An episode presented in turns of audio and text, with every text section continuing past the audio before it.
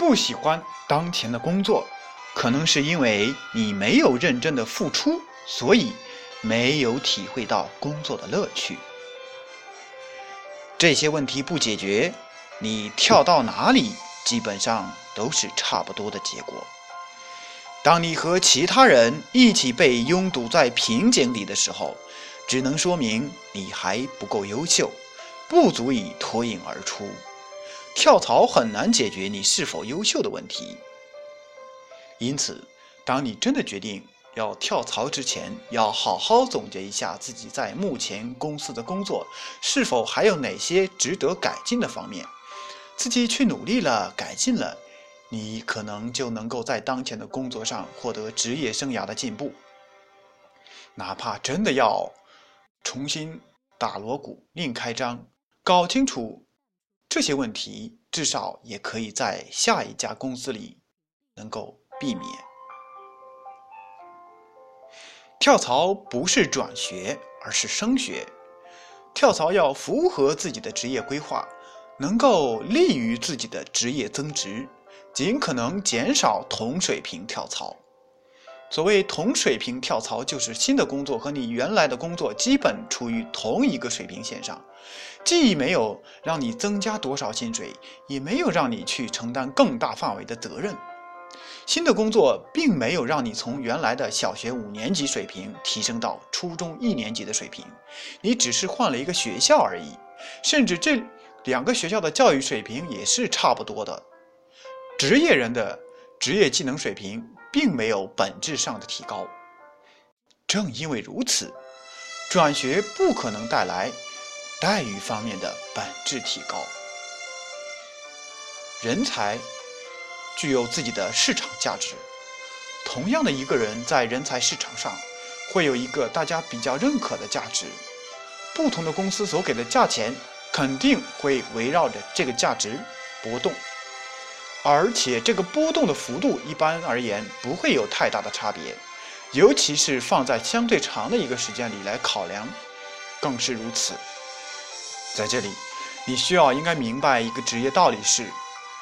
在职业价值没有本质提高的情况下，你的职场价格只能是现在这个水平。对于这种情况下的跳槽，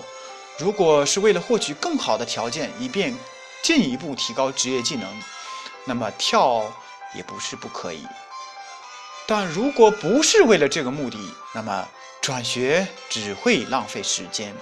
从而延迟，而不是加速职业人下一个职业目标的实现。这种不是升学而是转学性质的跳槽意义并不是很大。我个人的意见是不鼓励。我建议大家要努力提高自己的业务能力和水平。当你的职业技能水平有了本质上的提高时，就会发现，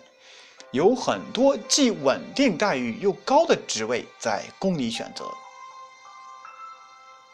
当然，我这么说的前提是，在一个完全竞争、完全公平的前提下，实际工作中的情况比这个要复杂的多。永远不要单纯为了薪水而跳槽。哪怕你面临很大的经济压力，当你想从一份工作换到另一份工作，要对两份工作所能提供给你的总体价值进行比较。薪酬是这个总体价值的重要组成部分，但绝对不是唯一组成部分，甚至不是最重要的组成部分。其他包括个人所能获得的发展机会、工作的适应性等很多方面的内容。个人的发展机会是其中最重要的，尤其是对于四十岁之前的职场中人，因为它意味着你未来的薪酬。不同职业发展有着不同的特点，比如行政，刚开始的时候起薪并不低，但发展后劲不足；财务会随着你的经验和技能的增加，收入稳步增长。有的职业明显是吃青春饭的，比如模特、空姐和某些特殊行业的从业人员。公务员的收入刚开始不算高，而且也需要用心去揣摩所谓的潜规则，难以尽情展示你的个性和激情。但一旦当了一个小官，或者有了一点实权，其收入就会出现跳跃式的增长。而像医生、律师等的发展曲线是典型的厚积薄发型，所谓越老越值钱。刚开始的几年是技能和经验，包括个人品牌的积累阶段。一旦你的个人品牌获得客户的认可，收入会越来越可观。如果进了这样的行当，刚开始你要耐得住寂寞，不要对那些挣钱快的职业做无谓的羡慕。这就像企业的投资，有的项目投资少见效快，但不见得长久；有的投资大见效慢，但一旦开始收获。那就有着稳定可观的收益。职业发展过程中，职场人士需要通过个人职业能力、资源、素养等的不断提升来使自己增值，由此而构建和延续个人职业品牌。这就意味着，界定一次跳槽是否成功的标准在于